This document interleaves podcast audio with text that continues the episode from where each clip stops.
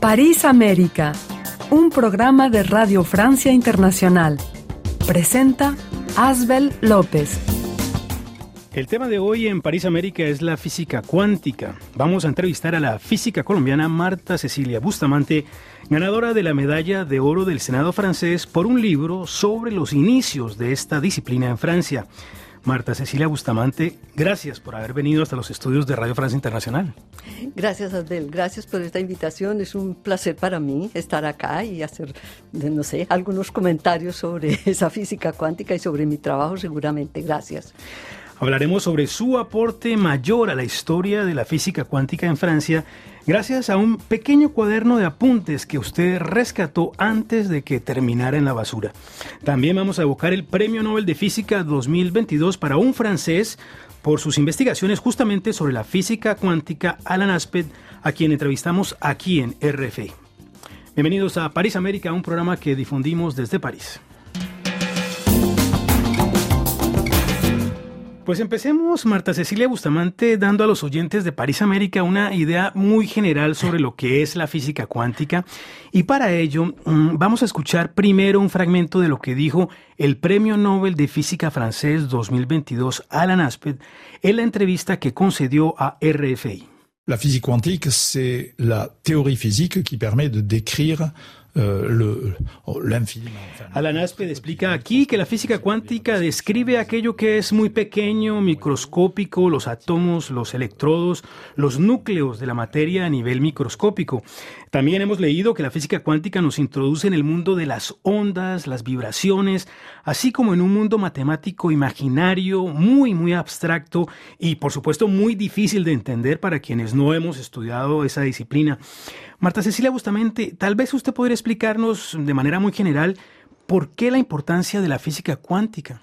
La importancia de la física cuántica radica sobre todo, mi forma de ver, en que esta física es uno de los pilares de la física contemporánea, del mundo de la física que tenemos hoy en día. Es un pilar con la teoría de la relatividad, es decir, finales del siglo, del siglo XIX, perdón, principios del siglo XX, aparecen dos teorías fundamentales que mm, son la teoría de la relatividad con Einstein y la teoría cuántica. Claro que decir teoría cuántica a principios del siglo XX es apenas los primeros pasos de esta teoría que se va a ir, eh, se va a ir formando, constituyendo a través de los años, de las primeras décadas del siglo, del siglo XX. Muy importante porque entonces ella permite darnos una idea justamente de ese mundo microscópico que se empezó a describir de ya desde finales del siglo XIX por medio de probabilidades, probabilidades que van a entrar, evidentemente van a ser utilizadas por los que formulan las mm, siguientes teorías cuánticas. Teorías cuánticas es algo global.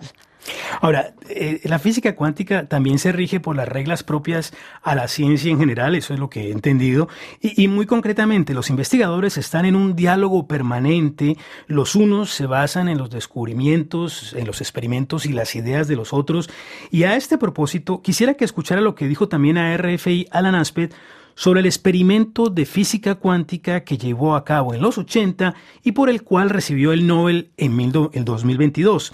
Aspect evoca su gran ambición cuando era un joven estudiante de física.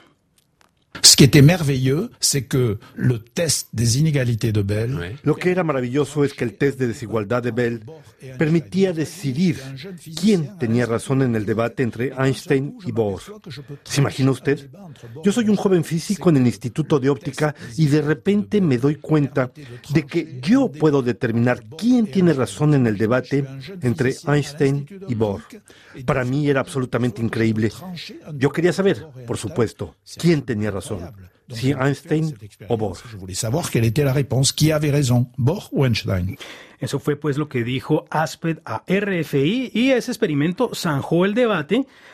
Ahora bien, cuando le preguntan a Aspet quién ganó, si Einstein o Bohr, ¿qué responde el Nobel francés? Pues desde cierto punto de vista ganó Bohr, pero inmediatamente después Aspet aclara que Einstein también ganó porque descubrió algo extraordinario. Eh, ahora, yo invito a los oyentes a profundizar en la física cuántica para entender en detalle esa respuesta. Porque en realidad lo que me interesa aquí es recordarle a los oyentes que la ciencia progresa, como habíamos dicho, en ese diálogo permanente, gracias a los debates, a que unos científicos retoman las ideas de otros y las llevan más lejos, o las ponen a prueba en un laboratorio. Hay, por supuesto, genios como Einstein, pero detrás de ellos también hay numerosos investigadores brillantes como Alan Aspect, eh, físico francés nacido en 1947. Y usted, Marta Cecilia Bustamante, nos va a hablar de otro físico francés brillante, Paul Langevin, contemporáneo de Einstein, pero por supuesto mucho menos conocido. Este físico francés nació a finales del siglo XIX.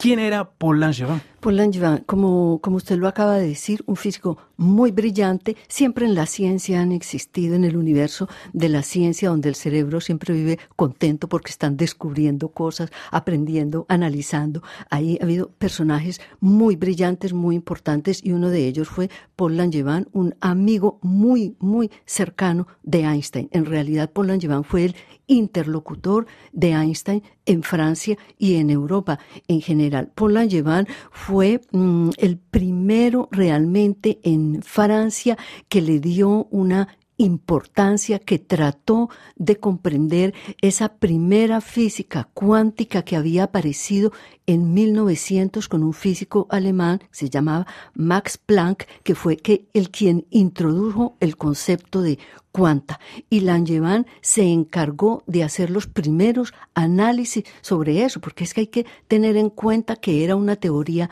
nueva, una visión nueva, era entrar la discontinuidad en la, en la ciencia, en la física, discontinuidad, un salto cuántico para la luz, para la radiación. Y Paul Langevin comprendió eso, lo analizó y se encargó de desarrollarlo aquí en Francia después. Ahora, muy amigo también de Émile Borel, que era matemático y que es el otro personaje clave en la historia que usted nos cuenta en su libro. ¿Quién era Emile Borel? Emile Borel, exactamente. Entonces, también un matemático muy amigo de, de Paul Langevin, que se interesó justamente, él comprendió que había en esa teoría cuántica, algo muy fundamental, entonces él se interesa también a esa nueva teoría, pero él es un matemático, pero él aprende, trata de analizar esta teoría a través o con Paul Langevin, que da los primeros, hace las primeras lecciones sobre esa teoría en el Collège de France. Pero Émile Borel es un matemático, pero hay una característica muy interesante de él y es que él era un probabilista, un especialista de probabilidades. Que eso es lo que lo lleva justamente a interesarse a esta física cuántica, que es una física probabilista que había introducido el, el instrumento matemático utilizado por Planck y por, por Langevin después para analizar eso como instrumento matemático son las probabilidades. Ahora, Emil Borrell además que es muy juicioso, va a los cursos y escribe en un cuaderno que finalmente es lo que usted descubre. Cuéntenos, ¿por qué es importante ese cuaderno y cómo fue ese eh, descubrimiento, ese hallazgo? E, e, es importante ese cuaderno, primero que todo porque he salido de las primeras lecciones que se dieron en Francia de, teoría cuántica. Eh, quiero aclarar bien, aquí teoría cuántica, teoría de la radiación del cuerpo negro, de la radiación térmica. Ya después aparecen otras teorías, pero esta es la base fundamental. Entonces son las primeras lecciones, por un lado. Por otro lado, son los análisis que hace Langevin de ese tema, que eran completamente desconocidos porque Langevin nunca publicó sus lecciones, sus cursos. Entonces todo eso era completamente desconocido. Realmente eso había desorientado mucho los historiadores de la física que pensaban que finalmente la historia, la, historia realmente de la teoría cuántica en Francia empezaba en los años 20. De lo que yo mostré y lo que muestra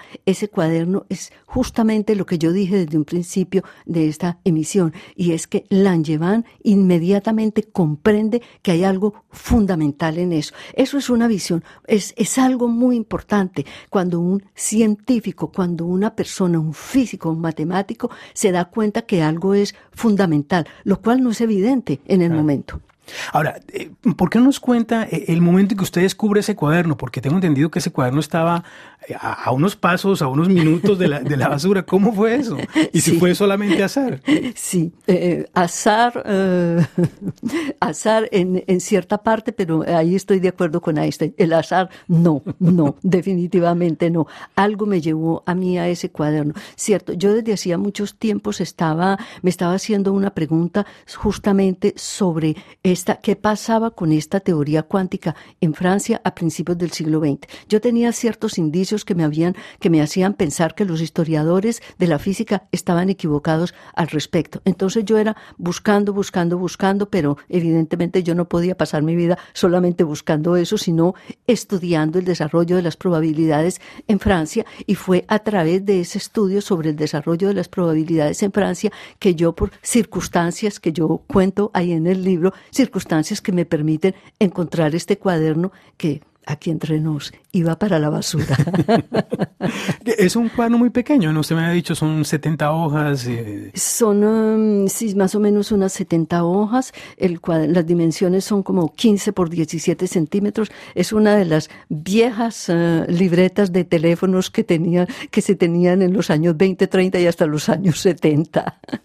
Ahora, vamos a dar un salto. Usted pasa 15 años de trabajo arduo descifrando las notas de Borel sobre el curso de Langevin y su libro demuestra que el aporte de Langevin fue esencial en la difusión en Francia no solo de la teoría de la relatividad, sino también de la teoría de los cuanta, como se llamaba en ese entonces pues a la física cuántica. El resultado es un libro muy bello con fotos de ese cuaderno. El título es En los albores de la teoría de los cuanta, notas inéditas de Emile Borel sobre un curso de Paul Langevin en el Collège de France 1912-1913. Por ese libro ganó el premio Paul Doisteau Emile Bluté de la Información Científica. Además, en mayo de 2022 también le fue otorgada la Medalla del Senado de la República Francesa. Esa medalla es un reconocimiento a una investigadora colombiana por contribuir a que Francia conozca mejor su historia ¿Qué sintió en ese momento Marta Cecilia Bustamante? Y, una precisión todavía, el premio de la información científica de la Academia de Ciencias, de la Academia de Sciences en mm. Es importante, ¿por qué? Porque es que son los mismos físicos entre los cuales Alan Aspect, porque Alan Aspect fue, yo diría, si no el primer lector de, mi libro, fue uno de los primeros lectores. Es decir, que la, tanto la Academia de Ciencias como el Senado francés comprendieron y reconocieron el, mm, la importancia de ese, la importancia de ese trabajo, porque es algo que en cierta forma permite corregir lo que es la historia de la física, la física francesa, lo que es la física francesa. ¿Cómo me sentí yo? Muy contenta. Tiene razones para estar, por supuesto. Están escuchando París América, estamos entrevistando a la física e historiadora de la ciencia colombiana Marta Cecilia Bustamante. ¿Y qué decir de Calarcá, Marta Cecilia Bustamante?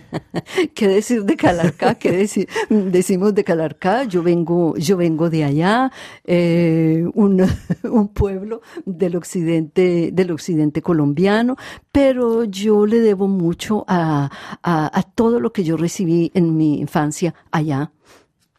Ahora, ¿qué hace que, que una persona nacida en, en, Calarcá, que es un pueblo de las montañas andinas colombianas, termine estudiando física en Bogotá y luego en París. Eh, ¿Hubo un profesor que la motivó? Sí, sí, sí, sí, sí, sí. sí. Yo eh, tengo que decir que yo no vivía en un medio científico, pero sí vivía en medio de los libros. Yo desde no había aprendido a leer y yo dormía con los libros y mi papá decía, pero es que ya la niña cree que va a aprender sin leer y posiblemente.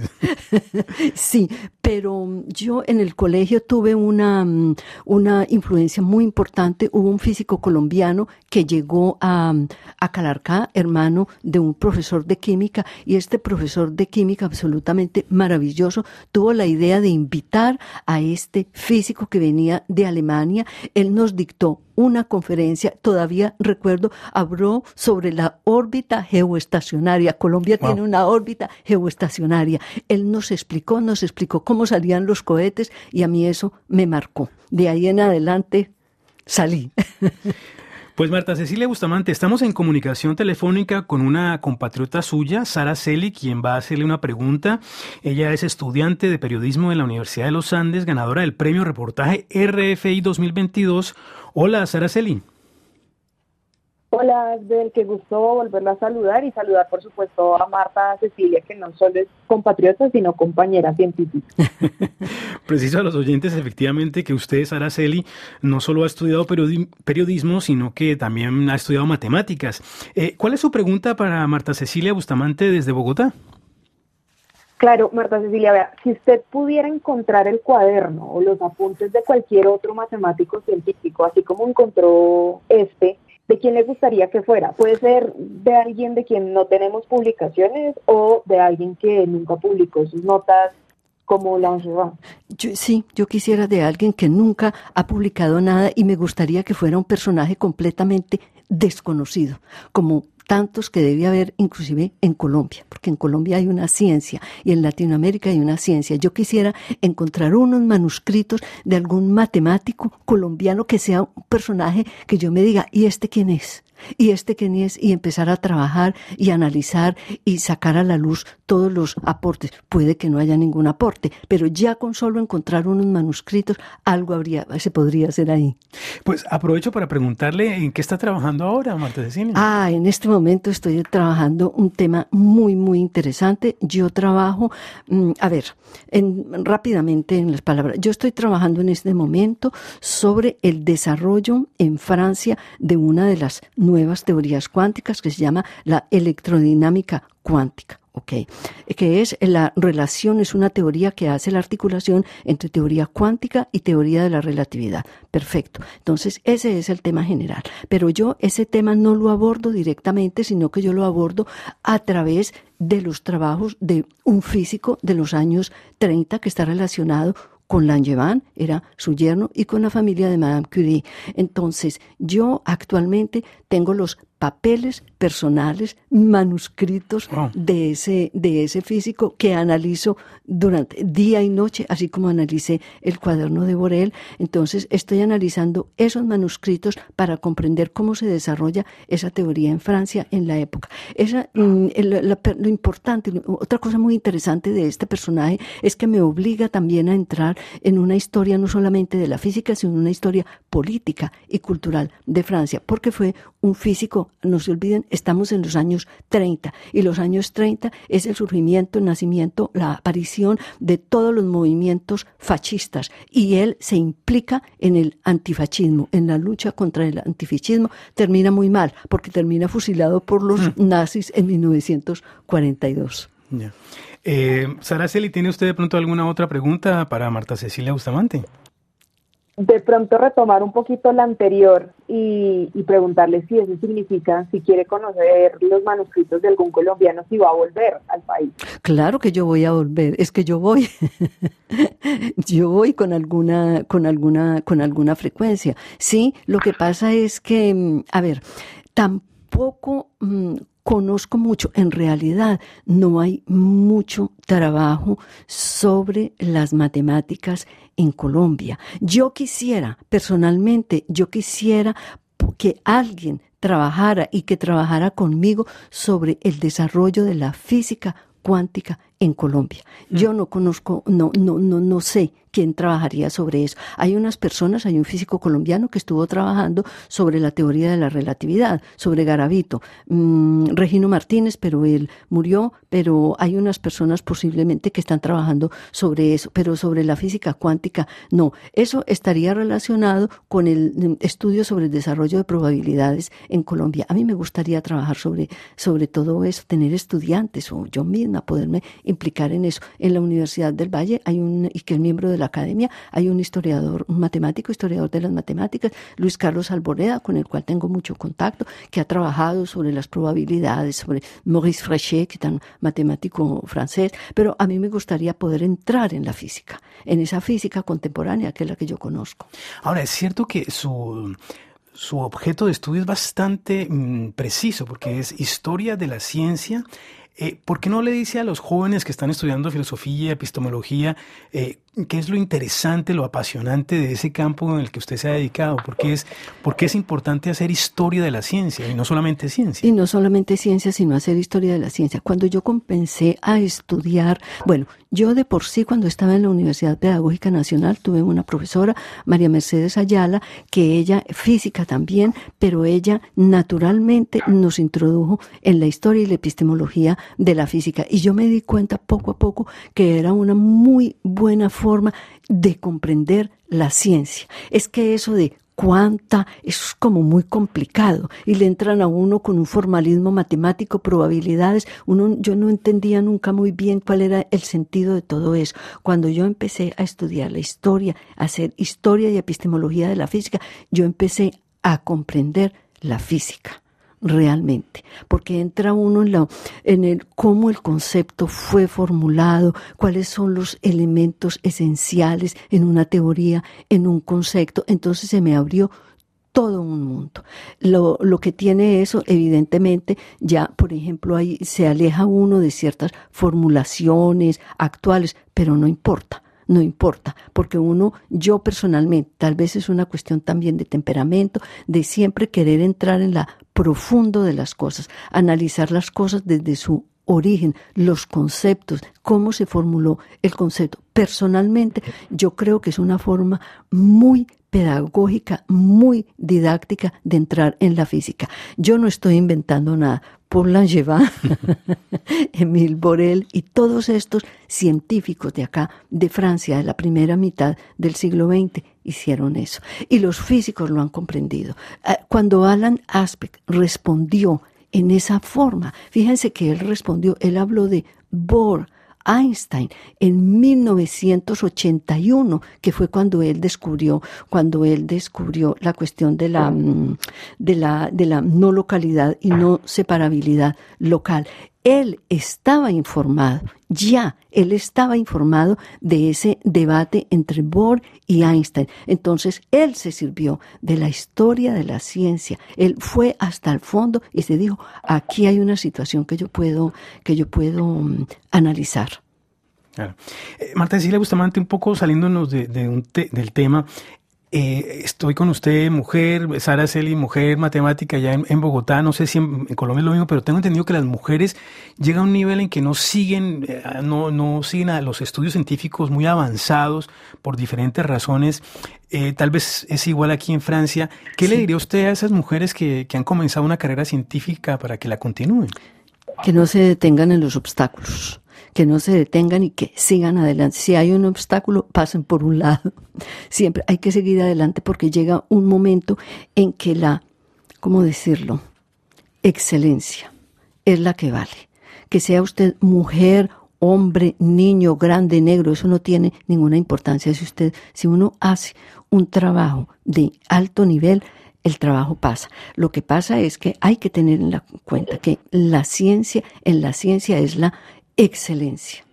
Excelencia. Y hay, eh, hay mucha gente que es muy, muy buena. Casi todos son excelentes. Yo siempre digo, el que está al lado es mejor que yo. Entonces, tengo que trabajar, tengo que seguir adelante porque hay, hay que mantener ese nivel de excelencia. Sara Celi, eh, tal vez un comentario sobre lo que acaba de decir Marta Cecilia Bustamante sobre las mujeres y la ciencia. No, que, que estoy totalmente de acuerdo. Me, me, tocan esas palabras. Eh, bueno, como usted sabe, Asbel, yo me fui un poquito por el lado del periodismo más que por la ciencia. Entonces, eh, sí, sí hago la misma recomendación, bueno, desde, desde otro lado, ¿no? Que las mujeres sigan en ese campo, que no se detengan, como dice Marta Cecilia, ante los obstáculos y, y, que y comparto ese deseo de que en últimas lo que lo que prevalezca sea la excelencia, que no tengamos que definirnos entre eh, mujeres científicas y hombres científicos, sino que podamos ser todos científicos. Y bueno, también necesitamos periodistas que tengan esa base científica, como es el caso suyo, Sara Celi. Eh, una última pregunta, Marta Cecilia Bustamante, ¿cómo ve usted la ciencia francesa en estos años que ha estado aquí en Francia, 30, 40 años? Eh, ¿Ha evolucionado? ¿De qué manera? ¿Hay esperanzas? Yo personalmente estoy bastante decepcionado con que, no, con que Francia no hubiera desarrollado una vacuna para, contra el COVID, por ejemplo. Sí. Yo, bueno, yo no voy a discutir eso, pero eso es una realidad porque yo creo que lo de la me voy a permitir decirlo, es una, eso de la vacuna contra el COVID corresponden a políticas económicas, no creo que sea una cosa científica propiamente, son políticas mm, industriales. Industriales, exactamente. Con respecto a la física y a la ciencia en Francia, primero que todo hay una excelente escuela matemática la prueba, casi que cada año se obtiene un matemático francés, obtiene la medalla, la medalla Fields. Entonces, hay una excelente escuela, hay una excelente escuela también de física cuántica y de ciencia, y de ciencia. Es que si uno mira, mira, eh, y, de física, si uno mira, por ejemplo, la lista de los premios Nobel, hay muchos, muchos, muchos, muchos. Y sí, hay una excelente, aquí hubo una mm, reconstrucción, reformulación de la de la física después de la Segunda Guerra Mundial. Y mm, hubo, se crearon muchos puestos en física teórica, en la universidad, ¿no? Ya pienso que hay una excelente escuela de investigación en física. Y físicos colombianos que vienen a Francia, como usted y como su esposo, que también es físico. Exactamente, Mauricio Hoyos, que es un, mandamos un, saludo, un excelente, excelente físico, muy, muy brillante, que en este momento trabaja entre la física y la biología y es, mm, es eh, investigador en la escuela de l'École de Física y Chimie. Bueno, pues que se nos está acabando el tiempo. Voy a recordar el título de su libro, un libro escrito en francés que esperamos que, vaya a ser traducido. el título es En los albores de la teoría de los cuanta, notas inéditas de Emile Borrell sobre un curso de Paul Langevin en el Collège de France 1912-1913. Marta Cecilia Bustamante y Sara Cele, muchas gracias por haber participado en París América. Tal vez algunas palabras eh, para finalizar, Marta Cecilia. No, Asbel, muchas gracias por haberme dado esta oportunidad de hablar con usted y con las personas que nos están eh, escuchando, que yo espero que sobre todo los jóvenes sigan adelante, no se detengan en los obstáculos, que la vida obstáculos los hay para todo el mundo, ni no es cada uno tiene obstáculos, es lo normal de la vida, pero hay que seguir adelante. Muchas gracias. Y que necesitamos muchos científicos. Muchas gracias, Natalia Bustamante.